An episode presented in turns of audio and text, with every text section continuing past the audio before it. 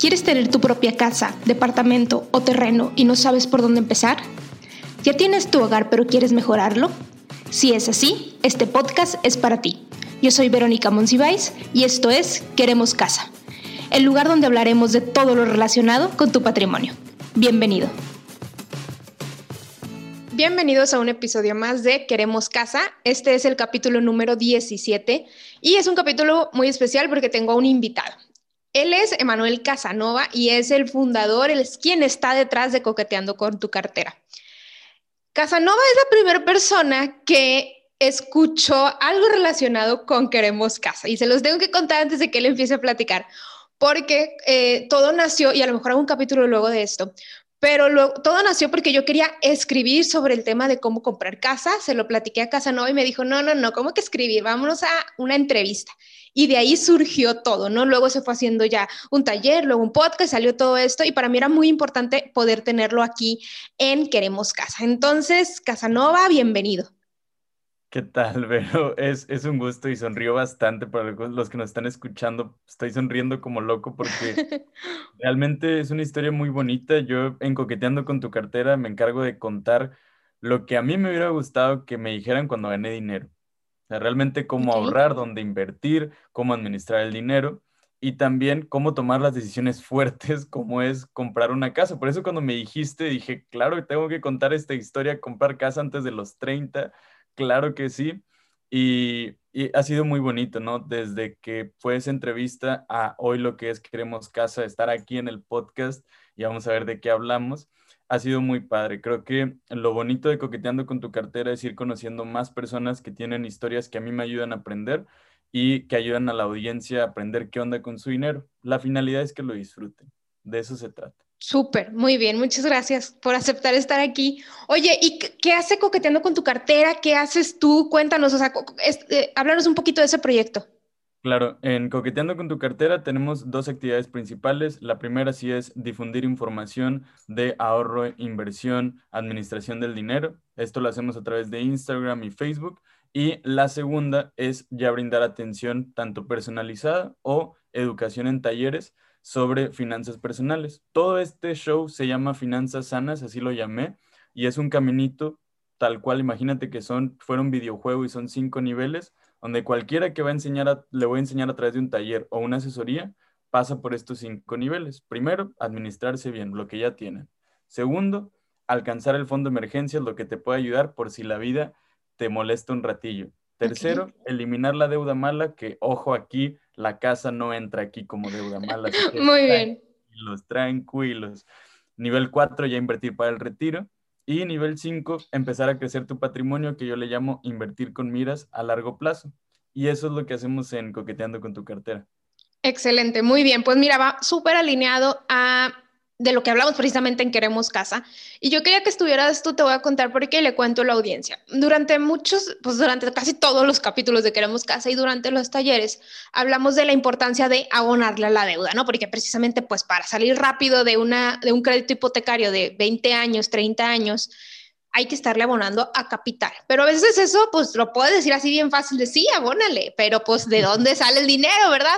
Así que ya sea que te administres mejor, hagas un presupuesto, que te aumenten el sueldo o algo así, que te sobre dinero, te encuentres dinero ahí en algún lado, pues a veces no sucede así, a veces tenemos que generar la riqueza, inventarla, eh, hacer, buscar nuevas fuentes de ingresos. Y esto es precisamente por lo que yo quería platicar contigo, de oye, en, en los casos que has tenido tú en consultoría, en lo que yo pueda platicar, pues cómo podemos ir como rebotando ideas y darle idea a quien nos está escuchando de, claro, esto puedo hacer, o sea, así puedo entonces yo empezar a generar más dinero y ese dinero poder abonarlo a la deuda de mi casa. ¿Qué te parece?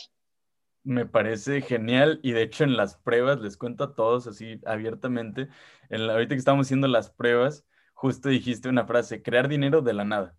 Claro, o sea, es ese, sucede y, y, a ti también te pasa de, oye, pues me llega mi sueldo, entonces así lo tengo distribuido, así va a ser y esto, pero si necesito más, pues no es como que yo le vaya y le pida a alguien, tengo que crearlo, inventarlo. Obviamente no lo voy a imprimir, no estoy hablando de eso, sino que estoy hablando de cómo generar con los recursos que tenemos legales, con los medios que tenemos, cómo generar riqueza aportando valor, ¿no? Porque pues no hay otra manera de hacerlo. Entonces, pues de eso quería platicar. Entonces, ¿qué te parece, Casanova? Yo te digo Casanova, ¿está bien? Súper bien. Así me han dicho en el mundo del voleibol, entonces tú tranqui. Ok, bueno, Casanova, ¿qué te parece si vamos pues platicando casos de, te puedo contar yo cómo encontré una manera de generar este dinero, ingresos adicionales y luego así nos vamos uno y uno y a ver qué, qué vamos, qué se les va quedando a la audiencia y vayan tomando apuntes de como lluvia de ideas de qué podría ser. ¿Te late? Totalmente, sí, a mí me late, o sea, tú que nos estás escuchando, empieza, agarra un, un, una hoja de papel, un lápiz, empiézale. Vamos a relatar muy, muy buenas ideas. Y de hecho te iba a decir, empecemos por tu caso, que yo ya me lo sé por la entrevista, pero sí me encantaría que tú lo cuentes y yo voy conectando con otro caso que me sé. Va, mira, voy a... Hubo varias, varias cosas que tuve que hacer para generar pues más ingresos, pero no solo cuando pagaba la casa, sino desde antes, cuando quería viajar y cosas así. Entonces me voy a remontar así como a los inicios y así nos vamos una y una, ¿te late? Como si fuera saque de voleibol, uno y uno. Uno y uno, venga. Ok, bueno, yo empiezo. Esto fue en el 2000, 12 que yo quería viajar a Nueva York, pero obviamente, o sea, yo 2012 tenía que, pues, poquitos años, ¿no? 20 y algo. tenía poquitos y no tenía dinero ni nada. Lo que se nos ocurrió a, a, un grupo de amigos y yo, porque íbamos nueve personas al viaje, es de, a ver, ¿qué hacemos para tener más dinero? Y lo que se nos ocurrió fue hacer cupcakes y literal nos fuimos a venderlos casa por casa. Ya no teníamos tiempo como para crear una paga, no, no, no, o sea, necesitamos generar dinero ya porque el, el, viaje ya estaba así a la vuelta de la esquina y nos fuimos literal. Algunos los hicimos nosotros, esa es la verdad, y algunos otros los compramos ya hechos tipo Sams y así, y nos fuimos a venderlos casa por casa de, le queremos vender este cupcake y es para viajar a Nueva York. ¿No? Y así tal cual les dijimos a la gente y nos fuimos vendiendo, nos fuimos por varias zonas de Nuevo León a vender y el dinero que recaudamos lo usamos para allá en Nueva York comprar así como galletas, leche, un montón de cosas y eso estuvimos desayunando toda la semana. Entonces, entonces pues fue, así la historia, ¿no? Así de literal, no nos dio pena, casa por casa y así nos fuimos. E, e, esa fue una manera que encontramos de generar dinero, lo hacíamos los sábados. Mira, y hablando de historias, locas cuando no tenemos fuentes de ingreso, te cuento la mía, porque justo me hiciste que me acordara. En 2009 mis papás me dijeron, pues sabes qué, tienes que pagarte el torneo de voleibol que es en Puebla y ya te pagamos todos, también tienes que aprender. Y yo dije, ¿de dónde va a sacar el dinero? O sea, a ver, pues pudiera trabajar de cerillito o algo. Y una vez estando en casa de una de mis tías, que es la mamá de un amigo, pero así le digo, me dice, oye, ¿y por qué no lavan carros tú y, y Gonzalo? Así se llama mi amigo. Ok. Pues es más, les pago 50 por lavar los míos. Perfecto. Y empezamos lavando carros, se pasó la voz y ya juntando una, una buena lanita dijimos, bueno, nada más que esto nos toma mucho tiempo, ¿cómo le podemos hacer? Y empezamos a preguntarle a las personas, a los dueños de los carros, oye, ¿qué más necesitas? ¿Qué más puedo hacer? Y una de esas okay. personas dijo, píntame la casa. What? No sabíamos pintar para esto, pero claro que en ese momento dijimos, va. y empezamos a pintar la casa, o sea, la barda, todo, todo, todo. Y obviamente ella conseguimos para el viaje. Y así como tú, fue algo esporádico, fue simplemente preguntándole a los que ya conocíamos qué necesitan. Ok. Y salió para el viaje, en total creo que sacamos cada uno como cuatro mil, cinco mil pesos ya de todo ese esfuerzo, pero estuvo muy bonito. Fue en, mis años de prepa y me hiciste acordarme, la verdad, que, que muy buenos años. Muy bien, pues si alguien de ustedes acaba de comprar casa y la quiere pintar, busquen a Casanova, porque probablemente les pueda dar algunos tips. Muy bien, vamos con otra. Esta, esto lo hicimos y bueno, y esto es algo que seguimos haciendo. Eh, incluso hasta hace dos meses, es pensar fríamente en qué tienes en tu casa es muy sencillo, pero es pensar fríamente qué tienes en tu casa que ya no has usado y venderlo. O sea, hoy Facebook Marketplace eh, es, Totalmente. o sea, es, es, un medio ya, ya hecho y ya solita se pueden vender las cosas y sé de familiares, amigos que han vendido, pues que si la sala que ya no les encanta, que si este, algo que tienen ahí guardado, yo acabo de vender una tele, o sea, es, ¿por qué? Porque ya no la usamos, ¿no? Entonces, pues esa es una manera de generar dinero y ese dinero es no lo gasto, lo guardo y lo puedo abonar a la deuda, ¿no? Ese, es un tip y e, es pensar muy fríamente y pensarlo desde un punto de vista cero acumulador de, a ver, ¿esto cuánto tiempo tengo sin usarlo? Ah, voy a tener un montón de tiempo, va para afuera, ¿no? Oye, de hecho, en Facebook Marketplace muchos de mis amigos compran y venden, entonces también se lo recomiendo bastante, totalmente. Algo que hacen también varios de mis amigos y varias personas de la audiencia de Coqueteando con tu cartera es vender alimentos. Chéquense estos, van a ser ejemplos express, pero justo basado en incrementar tu ingreso vendiendo comida. Una de mis clientes lo que hizo fue, oigan, pues yo sé hacer un chamoy natural. Y empezó a hacer un chamoy natural a base de Jamaica, de hecho se llamó, se llama chamoiquino. Ok. Ya hasta, el chamoy tiene su propia cuenta de Instagram. A eso creció una idea de, a ver, ¿qué, qué sé hacer ya? Oye, pues sé hacer un chamoy y lo voy a empezar a vender. Y empezaron, ya sabes, con las tres Fs, Friends, Family and Fools, amigos, familia y yo tonto suena despectivo, la verdad, pero eh, habla más de los que adoptan fácil tu producto. Y justo empezó a vender y otra persona llega y me dice, oye, pues yo sé hacer cochinita. Le digo, pues aplica la misma que Monse se llama, aplica la misma. Y empezó a vender cochinita. Y otro de mis amigos fue, oye, em, yo sé hacer barbacoa, creo que es, que es que se pueda, dale. Y así, y así empezaron. Algo que ya sabían hacer, que es comida, que la gente ya compra los fines de semana y la empezaron a vender. Claro, no, y la comida pues es un negocio que difícilmente termina, o sea, realmente es algo de siempre, entonces, o sea, qué padre tener el don de cocinar y poder venderlo, ¿verdad? Eso está muy bien. Oye, conectando con la idea, se me quedó muy presente lo que dijiste, es qué sé hacer, ¿no? Y he visto varias publicaciones tuyas donde les, donde dices, oye, tú pregúntale a tus amigos qué, qué sé hacer, ¿no? O sea, ¿en qué crees que soy bueno? Y pues agregándolo como idea de cómo generar ingresos, pues así nació Queremos Casa también. O sea, hasta cierto punto yo me di cuenta que la gente me preguntaba, oye, ¿cómo lo del crédito hipotecario? Oye, ¿cómo le hiciste con lo de la casa? Oye, ¿cómo analizo una tabla de amortización? Oye, el Infonavit, el banco, ¿a quién le compro? Y pues así nació Queremos Casa. O sea, hoy en día damos talleres de cómo comprar casa para quien, la, para quien tiene ese plan. Entonces, creo que esa es otra idea de, cómo, pues de cómo generar, ¿no? O sea, el, como bien dices, el, qué sé hacer y pues Queremos Casa es el claro ejemplo. Y a mí me encanta ese acercamiento y es más, se los pongo en tres preguntas que se pueden hacer. La primera, que justo la mencionabas, Vero, de qué ya sé hacer, para qué soy bueno, para qué soy buena. Segunda, qué problemas he resuelto. Y tercera, qué ya estoy pagando. Y aquí tengo un ejemplo bien, bien bonito porque cuando... ¿A qué te refieres? Perdón que, que interrumpa, pero ¿a qué te refieres que estoy pagando? No entendí la pregunta. Lo, más bonito que puedes hacer es irte a tu estado de cuenta y ver exactamente qué servicios o productos estás pagando. Ah, ya, ok. Siguiendo el ejemplo de la comida, oye, yo, yo pago por comida llevar, pues sí, significa que alguien también está pagando, está vendiendo, bueno, existe el mercado, no es como esa pequeña validación muy sencilla del mercado. Y justo, ¿qué pasa con, con una de mis, de mis primeras alumnas del curso? Decía, oye, pues ya en mi mundo Godín, hay gente que está pagando por consultoría. Yo lo hago de 9 a 5, pero también otros clientes me han buscado por otros servicios también de consultoría, quizá no relacionados a eso, pero me están buscando.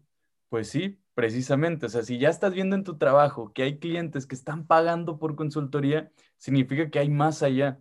No solo está, ahora sí que no solo son los clientes de 9 a 5, explora otros y justo empezó a hacer eso. Oigan, yo me dedico a esto, ¿quién más necesita ayuda? Habló con su jefe y dijo, pues por mí no hay problema, o sea, si vas a vender un servicio así, dale.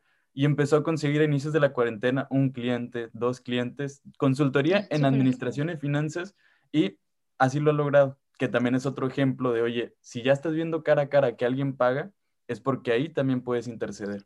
Ya, o sea, lo que hacía en su trabajo lo pudo hacer por fuera, con, ya, con, obviamente con autorización de la empresa y todo, y, y se puede. Sí, Súper bien, muy bien, buena, idea ahí.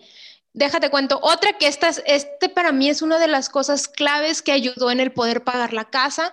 Eh, estuve seis meses trabajando, eh, dando clases en una universidad. Yo obviamente lo combinaba con mi trabajo, pues mi trabajo Godines, entonces era pesado por lo que no podía dar clases de manera presencial, entonces conseguí una universidad donde las clases eran virtuales y así obviamente yo los fines de semana preparaba toda mi clase, exámenes, el temario eh, y revisaba tareas todo el fin de semana, lo subía a la plataforma y ya pues tenían el transcurso de la semana los alumnos para poder ir haciendo, haciendo lo que les tocaba, ¿no? Fue súper pesado, súper pesado, porque cuando es virtual te dan un montón de alumnos. Yo llevaba como 2.000 alumnos, era un mundo de gente. Pero esos seis meses, porque estuve seis meses haciendo eso, fueron claves para que yo pudiera abonarle la deuda. O sea, yo sé que sin eso Sé que como quiera hubiera terminado rápido de pagarla, pero no a esa velocidad. Entonces, eso para mí fue clave, tener un segundo trabajo con materias que aparte yo sabía, o sea, yo soy licenciada en ciencias de la comunicación, entonces yo era maestra de comunicación. Entonces, algo que ya, lo que había estudiado, cómo llevarlo a, la teoría, hacer todas las actividades, y bueno, eso para mí fue clave. No, y hablando del tema académico, eh, hay personas que me han dicho, oye, está muy padre lo de maestro y todo, pero ¿qué tal si yo todavía no me desenvuelvo? Y les digo, recuerda que no solo es maestro y alumnos, hay también asesorías o tutorías. Y justo una de las de, una persona que me sigue muchísimo y contesta bastante me dijo, em, resulta que yo me animé, me dijeron dentro de este ejercicio qué habilidades tengo, que sé hablar inglés, lo puedo comunicar y enseñar, y me animé a dar tutorías uno a uno por medio de una página web, ni siquiera yo tuve que vender ni nada, me inscribí como maestra, les gustó mi video y ya estoy ganando unos 100 dólares al mes extras. ah, súper bien. Y hay plataformas, o sea, ya hay varias plataformas que hacen eso, ¿no? Que conectan también a la gente y eso. Exactamente. No, y aparte, se pueden ustedes aventarse maestros en línea y van a encontrar muchísimas. Como que la más conocida cuando vemos tele, vemos que es Open English, que mi primo de hecho es maestro ahí, y si me dice tal cual, oye, sí se puede. Hay plataformas de freelancing como Upwork y ahí pueden inclusive ver qué otros trabajos, quizá no relacionados con clases, pero sí con proyectos de negocio, pudieran hacer. Súper bien, muy bien. Es, otra manera de, pues igual, ¿no? Lo que sé hacer, cómo lo puedo convertir, no, no solo en un producto, sino realmente pues en un servicio, ¿no? Totalmente. Y eh, eh, hablando de este ping pong, no sé a quién le va, ¿te va a ti o me va a mí? Creo que me va a mí. Mira, otra cosa, pues bueno, tú conoces a mi esposo, mi esposo es diseñador gráfico y otra de las cosas que empezamos a hacer fue, a ver, pues cómo en tu tiempo libre puedes diseñar, ¿no? Y ya sea que, pues que sí, logotipos, pero y luego la gente, pues a nuestro alrededor estábamos viviendo una edad en la que nuestros amigos estaban empezando a casar o que si tenían hijos, entonces pues empezaron a surgir otras cosas adicionales a su servicio. O sea, él decía, ah, bueno, yo te diseño la invitación. Ah, pero yo a ver, Monsiváis puedo ir a imprimírtela y te la puedo decorar y te le pongo un moñito y te la llevo y te le... Entonces ya integrábamos dos cosas y es, fue otra cosa que realmente nos ayudó mucho a poder pagar la deuda de la casa. O sea, ese freelanceo, ese qué más podemos hacer, a lo mejor ya, o sea, yo no tenía que hacer todo, sino que conectaba a la imprenta con Gerardo, con mi esposo, y te lo llevo y ya, pues entregábamos una solución completa. Lo que voy con esto es que a lo mejor no tú, no, no tú tengas que hacer absolutamente todo, como el ser maestro o algo, sino cómo conectas servicios y facilitas para alguien, pues lo que necesita, ¿no? Claro, y eso es muy relevante porque ustedes hicieron algo inconsciente o conscientemente que es contextualizar. Mundanamente se llama ¿Qué está pasando a nuestro alrededor? La gente se está casando. ¿Qué está pasando ahorita? así, alrededor, ¿cuáles son las tendencias? La más curiosa y que me pasó con una prima mía, que yo la admiro mucho por esto, ella no sabía hacer postres per se, ese tipo de postres, pero ves que se puso de moda lo de las chocobombas. Ah, sí, claro, ya. Claro, eso es, a ver, contextualizo que estoy viendo en redes sociales. Oye, estoy viendo las chocobombas. Perfecto, para hacer el chocolatito caliente que adentro traen malvaviscos y todo acá bien rico. Y pues empezó a hacer eso. Se acabó como este, digamos, esta moda y empezó a hacer postres muy similares y ahora ya tiene productos para San Valentín muy similares que las chocobombas. Ahora se llaman chococorazones, yo creo. Pero ha funcionado para seguir trayendo clientes y clientes y me dicen, a veces ya no puedo ni, ni abastecer la demanda que tengo, pero justo eso que hicieron tú y tu esposo de contextualizar, ok, ¿y qué es lo que puedo hacer yo para subirme al tren, tranquilamente hablando? Que uno de los ejemplos es las chocobombas. Claro, sí, tienes toda la razón. Y ahora que lo mencionas, de hecho no, no, es algo que traía preparado, pero me acabo de acordar. eh, tenemos un amigo que vende barbacoa los domingos, ¿no? O sea, aparte de su trabajo, vende barbacoa los domingos. Y con esto mismo de, oye, ¿qué está pasando en el mundo? De, oye, no puede venir la gente a comer aquí barbacoa porque no se puede.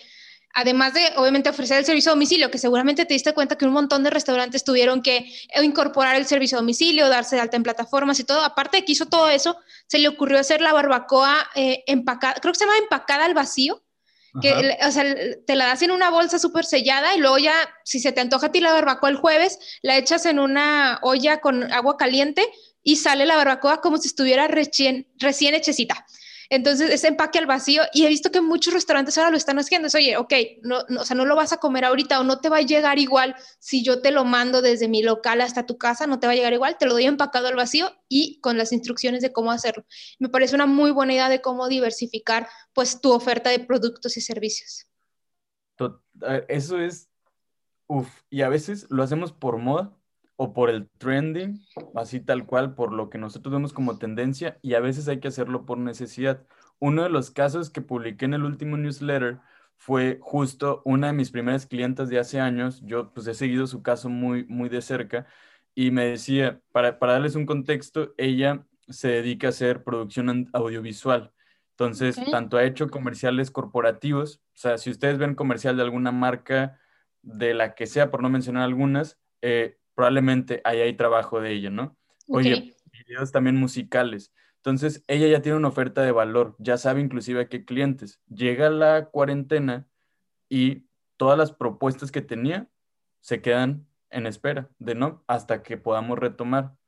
¿Cómo diversificas esa oferta de valor como lo de la barbacoa? Pero acá hablando de producción audiovisual, ¿qué es lo que empezó a hacer las, las señoras cercanas a ella a inicios de la cuarentena?